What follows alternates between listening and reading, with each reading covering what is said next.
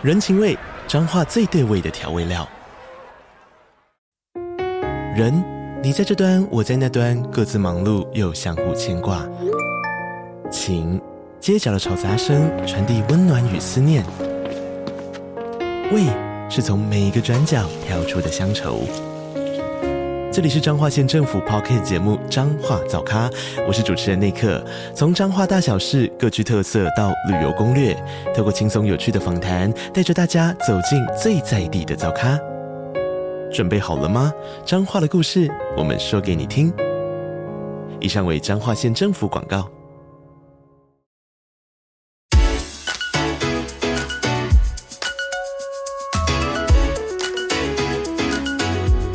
学不是万能，但有用。Hello Hello，我是祥 Sir。Hello Hello，我是纪凡。很高兴又到我们 Two Money Lovers 二零二四的第一集啊，开春第一集年的开春第一集啊，对啊，今天哎对，啊很开心啊，在新的一年啊，祝大家新的一年有一些这个新的计划，嗯、那也能够来完成大家新的梦想啊。呃，踏出你很多以前、去年啊，甚至以前你人生不敢踏出的第一步。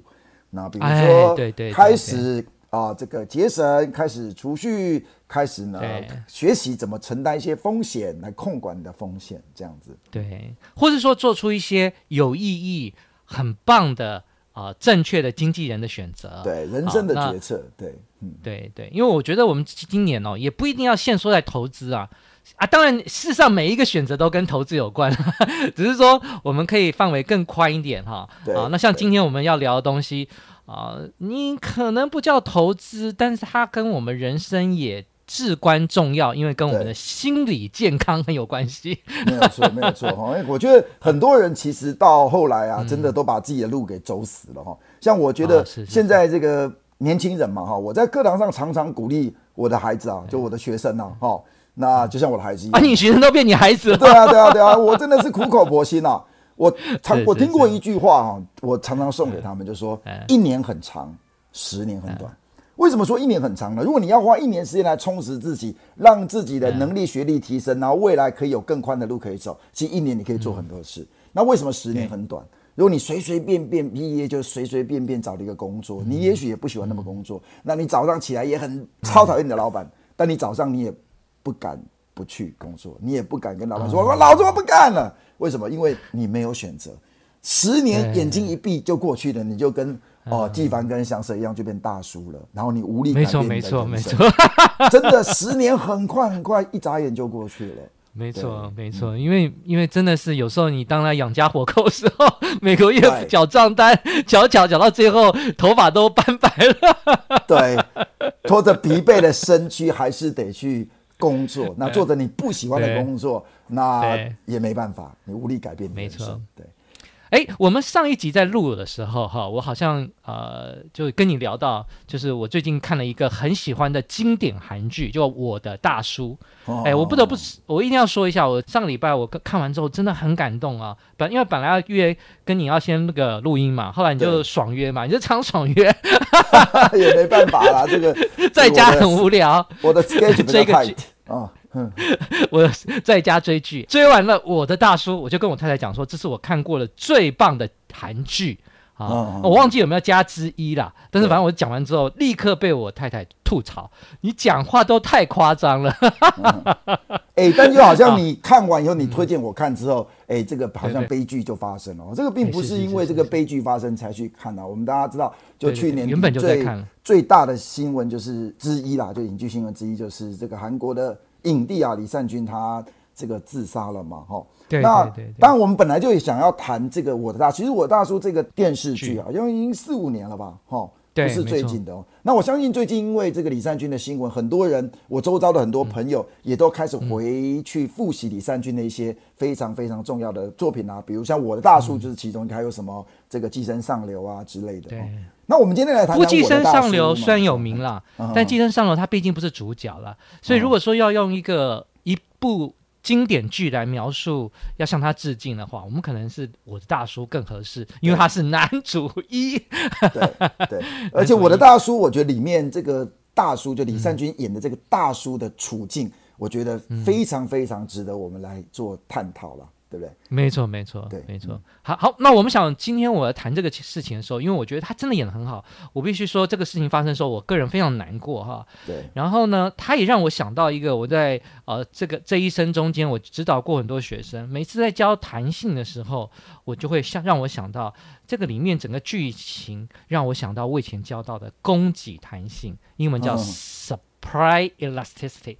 哦，这个对对，供给弹性是什么意思？对，弹性有各种啊，供给弹性、需求弹性啊，各种各弹性。弹性如果要简单讲的话，就是说某一个变数变动一个百分点的话，另外一个变数它能够变动的百分率，这个太学术了。哎，哎我讲白话一点，好，因为它有需求弹性，也有供给弹性。你讲供给弹性，简单来讲就是需求者选择的反应强度。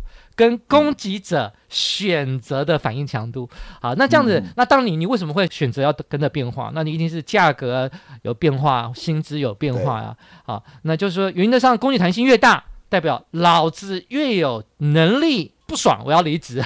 也就是说，你如果没有弹性，就像我刚刚刚刚一直在讲的嘛，对不对？如果你没有弹性，你就不能说我老子不干了，你没有这个弹性。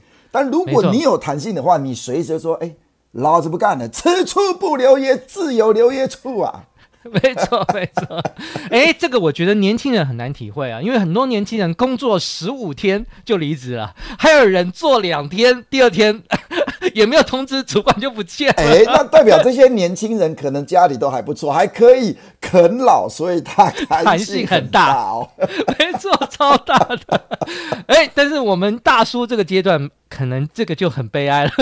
随着年纪的增加，我们的供给弹性会下降。哎，翔 Sir 要不要解释一下为什么？直觉是什么？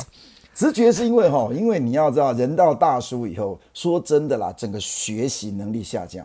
你专精，其实你花了人生十几二十年，你专精在一件事情，你可能在这件事情上做得非常的怎么讲游刃有余。但如果你想要换跑道去做别的工作，那说真的，别的工作，哎，他们可能更希望的是一些比较，哎，肝比较新鲜的年轻人，对不对？他可能已经不需要一个，哦，你你已经这个你已经有点年纪了，然后你学习力又很弱，然后你又只会一项你所这个专精的那一项事情。那那一项事情，说真的，你已经做到一些，比如说比较高阶的位置，那你在别的公司，人家高阶位置，人家也被占住了，所以你想要去换到别的工作，事实上已经是非常非常困难。如果你在你的工作的职场受到羞辱的话，可能你也只能往肚里吞了眼泪啊，没错没错。其实还有一件事情就是哦，我们就我们的中年大叔很了解，我们通常在职场上薪水也都不低了啦。对，那如果说你要转职别的地方，有时候真的人家没有位置养你。对对，除非那你要你要去做换一个工作，你要从低阶做起，开始领低薪，那我相信也这个不太容易去做这个决定了哈。所以忍气吞声继续。继续领着现在的这个薪水，不要去改变。我觉得这可能是因为其实也无力改变了。就我们刚刚说的，这供给弹性已经变得很低很低了。对啊，对。那另外一个，我觉得就是家庭的需求。因为年轻人为什么能那么爽就直接 闪人？是因为你下个月账单，你的爸爸会帮你缴。父亲节啦，父亲父亲对啊，都全部拿父亲了，对啊。对，这真的，我这是真的，我很有感呢。每一个月，每一个月都超多账单呢。这个学费，那个学费，这个信用卡费，这个又这个，然后又有税金，又。对对对，真的是，真的是，真的是，这家庭需要很大了。好，那这有时候真的是家里人嗷嗷待哺嘛，孩子也很可爱，对不对？怎么可不能可能让他断炊啊？那。呃，我想这个对全世界都一样啊，中年人的供给弹性下降啊，那供给弹性下降，这是一个很严重的问题。这个问题会导致我们今天在劳动产出的供给上会出现选择选项变少，而且会变成如果遇到一些问题，你也很难做出一些，就是老子不做，你要闪人啊，有困难嘛，对，对不对？对，不过我要稍微讲一下哈，这部戏《我的大叔》之所以在韩国或全世界引起这么多的共鸣啊，还有一个事情是跟国情有点关系啊。为什么呢？因为韩国是一个非常强调人要进入大企业工作的一个一个职场文化。对对，在台湾不是哦，我们在中小企业很多嘛，对不对？对，非常多。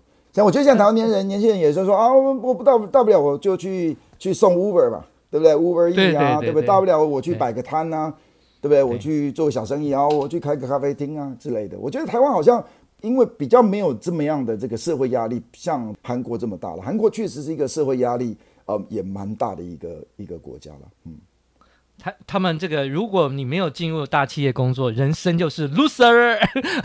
哎、欸，真的，我我我是在氛围嘛，嗯、对，在台湾我们是羡慕进大企业的人啊，但是不会去标签没进去的人说是 loser。对，我们比较没有这个氛围。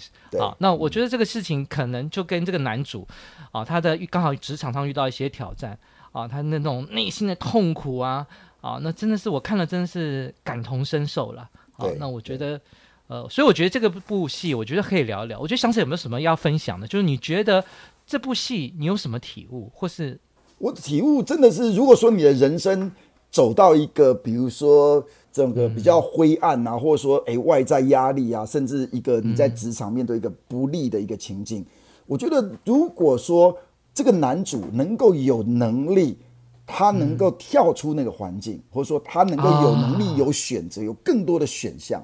我相信他应该不会像电影里面演的那么惨啊，甚至说电视电视剧啊电视哦不好意思，电视剧里面演的那么惨，然后当然了，因为那个是电视剧，后来还是有一点峰回路转了，后来还是有一点不算是太糟结哦。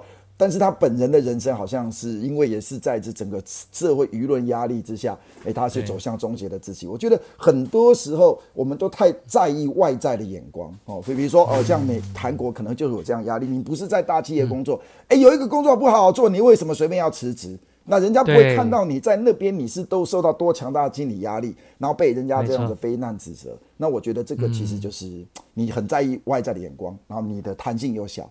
那我相信你的人生就会比较被困在那个很悲剧的地方。那如果说你没有办法走出去的话，可能我觉得忧郁的很有可能的。嗯，对。那因为这部戏是这样了，因为我们呃在那个剧中，他们好几次呃他已经在那个汉江上面了，或是他这个已经痛苦到无法走下去了。其实它就是一瞬间的事情。那呃不过很高兴。在这个剧中中有个万中选一的情境，我先跟各位大叔报告，尤其听众们，千万不要幻想你的生活中会遇到这样的情境。刚好一个人监听你，而且能理解你，能够善解人意，然后疗愈你，那个叫做万中选一的做梦。千万不不要幻想会发生。欸，但是电视剧跟电影本来就是专门演一些在真实世界不会发生的事情，让我们在里面可以幻想，好像人生哇，竟然也有一个年轻的女孩监听我，甚至她会来了解我，了解我，知道我。虽然虽然我最痛苦的时候，哎，她也能够。理解我，然后 哎，甚至我快要跳下去的时候来救我之类的。哎，我是觉得这部戏让我们这个大叔们有增加很多幻想的空间，嗯、但我是觉得实在是一种毒药，就就千万不要这样想。对，所以这个哦，不会怪不得我在脸书上可看到哇，这个是什么疗愈神剧，而且讲疗愈神剧的都是大叔啊。我觉得真正要疗愈的是什么？像我自己看，因为他是四十岁、四十多岁男主，我就。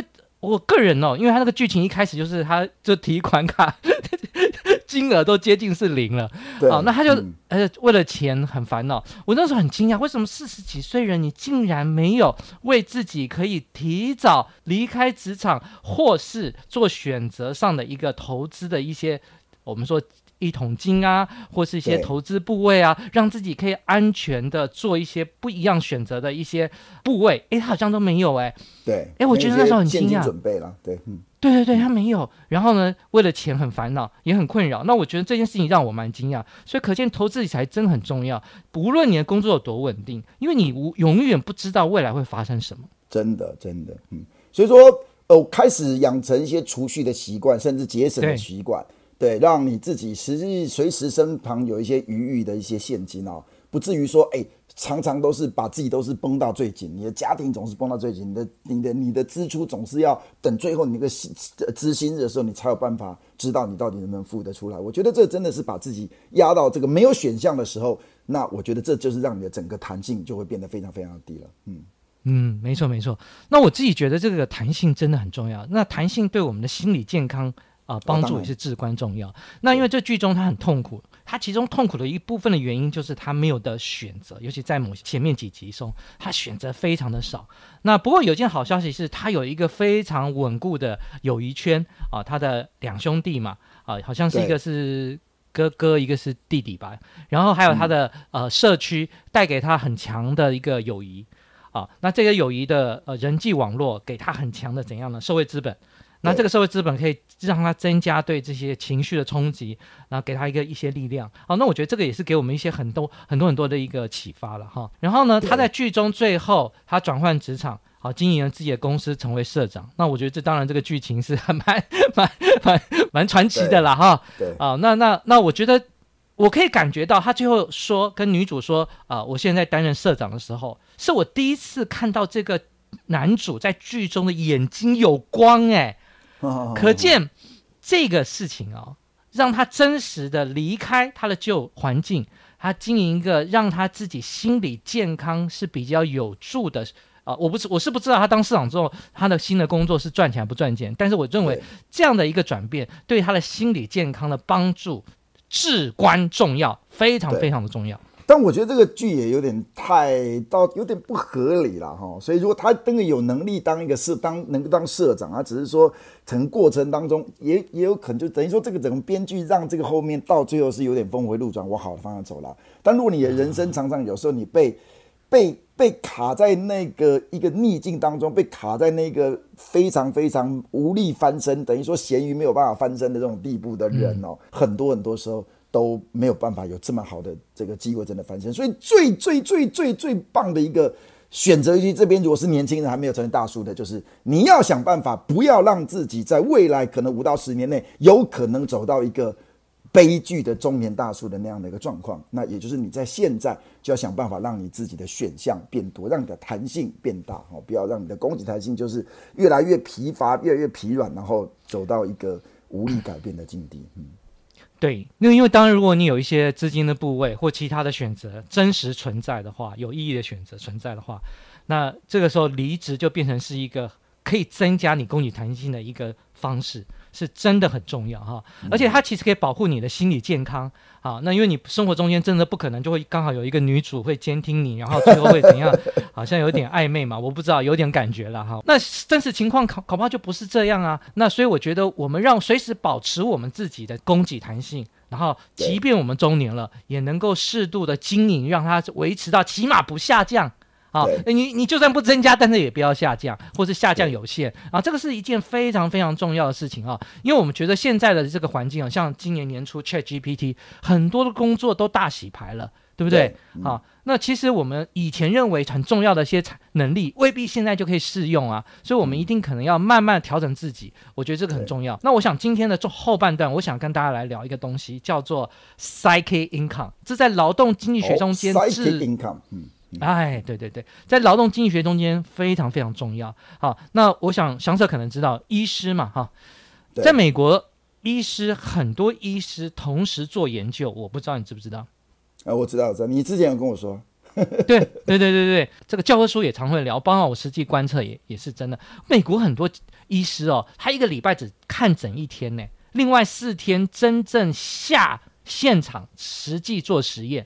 嗯嗯嗯嗯嗯，那你觉得他薪水会变多变少？这样子应该是变少吧，因为他看诊非常多，不用怀疑，非常多。可是你知道为什么在美国少少很非常多？嗯、但是在美国很多医师他愿意这样实际做研究，嗯、一一个一个礼拜只看诊一天，他薪水少非常多，可是他愿意。这在经济学上很多劳动经济学者也在研究他。他就觉得这不合理啊，因为我们都在经济学中都讲到什么叫做 profit maximization 嘛，对不对？对。你怎么可能会自愿追求一个低薪的工作？后来发现不是哦，是因为他从事研究工作可以获得 psychic income。嗯嗯嗯嗯，对，这个我蛮有感的啊，因为我觉得我们补习班老师是很有很大很大的 psychic income 的。对，因为这个有时候我们这个学生啊，考完了，考考上了，甚至还没有考完，在这个在学习过程当中，在上张小生课的时候，觉得哦很有收获。像我最近就收到一个私讯啊，诶，我在上课的时候，诶，我稍微整理了我们整个统计的架构，所有的这个方法，哇，他传信息给我说，他看的都眼泪都快滴出来耶。他现在想要过 过一两百天。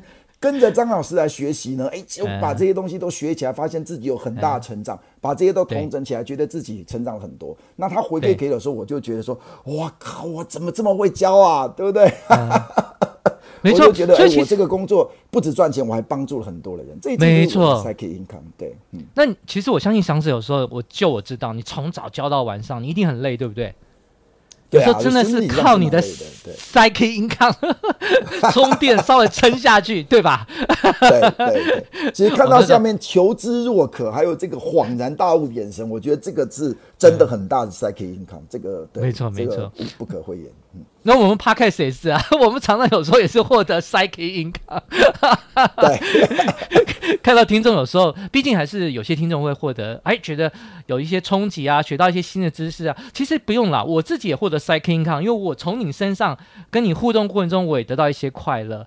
好，那我真的有哎、欸，我们前个礼拜好像稍微晚一点上架，就我们听众就来敲碗催了。哎、欸，奇怪，今天是不上吗？对不对？好，那我觉得这个件事情就是说，呃，我们回到今天这个，我这个我的大叔也是一样。好，那我的大叔中间有讲到说，他心里很痛苦，对不对？好，那他心里很痛苦，中间我觉得他应该要思考，大公司虽然让他赚的比较多，可是他如果离开大公司，自己的创业风险比较大。假设了，因为小公司创业的过程中，他的自主选择的空间上升，这对。Psychic Income 也会有帮助哎、欸，对，但是我觉得可能在韩国，他也有一些负向的 Psychic Income，就是说，哎、欸，别人指指点点，指指点点啊，你是 loser，对啊，所以我觉得，在我在我觉得这在台湾好蛮多，但是有时候，有时候你你也是自己一时放不下那个比较。大公司的光环，或是大公司的一个这个收入，嗯、那如果你要换到一个小公司，或是你要自己创业的话，你要承担风险，可能你的收入也马上下降，可能别人也会说，那好好的工作不做就不做，你这为什么要这样子呢？对不对？可能你无法又要去承担这样的一些眼光哈，所以我觉得还是要勇敢踏出这一步啦。如果说你在那个环境，你真的已经待不下去了，或者说你在那边你的心理健康都受到影响了，我觉得应该要勇敢踏出改变的这一步。嗯，像是我要讲这件事情，就是我刚刚说。今天找正面的 Psychic Income 的工作去选择。我刚刚回到你刚刚那个，就是说，如果我们现在的工作让你很不舒服，对心理健康有伤害，我现在要讲重点了。那个东西是负的 Psychic Income，Psychic Income 是有正也可以有负，哎，对对是，对对，所以其实这个都是我们要思考，不要只只考虑名目所得，那个不代表不能只看钱，对对对对对对对，因为这个东西对你的生理。啊，心理的健康非常非常重要。好，那最后我想跟大家分享做我们一个小小的结论了哈。我自己在美国念书的时候，哦、呃，就是其实我这个博士班的课都念完了，最后我做了一个很重大的选择，我没有把博士论文写完，我就回到台湾工作。嗯、那我觉得非常的快乐。好，那我知道有些人可能不能理解为什么要这样做。那我大概跟大家报告一下，那我现在赚的钱也没有去比拿到博士学位来的少。其实可见我也很开心啊。那我最后呃离开了补教业。我记得我刚开始的时候，我太太非常不支持。她说：“你为什么要离开补教业？你专心当家教老师。”我说：“内在的那种 Psychic Income 很高，只是当然我没有用这个词啊。那种快乐真难以想象，得天下因才而教之。”我第当我我永远都记得我教出第一个学生上哈佛的时候，我印象我那种快乐啊，哎，我说真的，也不是自己上哈佛，我干嘛快乐？可是就是真的很快乐啊。对，相信你应该可以体会嘛，对不对？对，我当然体会，当然体会，对啊。对，所以我觉得这个真的是，所以现在选择工作哈，所以我觉得真的是不能只看，当然钱很重要，我知道，但是不能只看钱。对，那我觉得今天我们提到的这个供给的弹性。提到的这个 psychic income 就是精神收入，哈，精神收入，就是说，实际上你做这份工作的时候，让你觉得很开心。像我常常跟我的学生说，如果你做一个工作，你很开心，你有成就感，你还能赚到钱。我真的觉得这真的是人生最大乐事哦！像我一直呃，就跟我的这个学生讲，我觉得我其实我觉得我也蛮幸运的了。好像你离开补教界，那、嗯、我觉得我在补教界，我觉得我觉得我发展，我觉得我还蛮喜欢的。像我做了二三十年工作，我几乎可以说我没有一天上班我不想去啊，就是我不不太会说哦，我今天我不想去上班，我几乎没有发生过这种事情。好，但因为就是我在我说我在上课的时候，因为我很喜欢在台上讲话，那重点是下面的学生这个。求知若渴的眼神看着我讲，我觉得，我觉得这是我得到很大很大这个精神收入，对我来讲，哈。不过我我也在学校兼课了，在学校兼课好像就比较没有这种。哦，我知道学生都坐最后一排，然后直接趴下来，啊、那你的 psych income 直接下降。对对，没有错，没有错。呃，那不过我觉得，我觉得大硕也给你一个很好的环境啊。我就我有限的知道，就是他们行政团队都很尊重老师嘛，这对你的 psych income 也会有上升嘛。好，那我最后我，我想跟他分享一个小结论啊，就是我希望不。在听到这集节目的人，不管你遇到什么样的挑战、什么困难，好，我希望能够记得，你永远都有权利去做选择，不用担心呀。选择的权利是在自己的身上，而自己身上，呃，这个真的去考虑自己的情境，勇敢做出选择，这有时候对着自己的心理健康也会有帮助。我们不断的去努力调高自己的呃攻击弹性，然后不断的去。调高弹性就是我们之前。之前跟这个什么斜杠甜心，对不对？啊，对对对，能够踏出你斜杠的第一步，对不对？像我那个时候，哎，本来只教统计，哎，还好有一个机、嗯、有一个机会，我们的财管老师跳槽了嘛，对不对？嗯。那老板就问说，哎，你是念财务财务博士嘛？你要不要来教财管？嗯、我那时候很挣扎，哎，后来我还是答应了。虽然一开始真的很痛苦，要准备这些讲义，但是准备新的科目，但。现在走过来，我觉得也蛮谢谢我那个时候的自己，让我的整个弹性就增加。因为如果我能够教更多科目，你看我现在也可以跟纪凡在这边聊，哎，财务经济相关的这一些的科普的 podcast，哎，让我们有更多更多的机会哈。那如果说我一直教统计教了二三十年，哎，说不定我就只会教统计。哎，翔 Sir 太谦虚了，翔 Sir 基本上不只会教那个，还可以教 AP 嘞，AP 微积分，AP 统计，厉害了。而且我们现在学生散布全世界嘛，对不对？还有中国、美国，到哪里都有，我们自己也很开心了。好，这都是增加我们工具弹性的一种方法。其实每我们真的是有价值，当我们有能力去真的去执行选择，而且选择的确是有一条一点困难，可是让我们看到一些不一样的可能，这个真的很开心。对。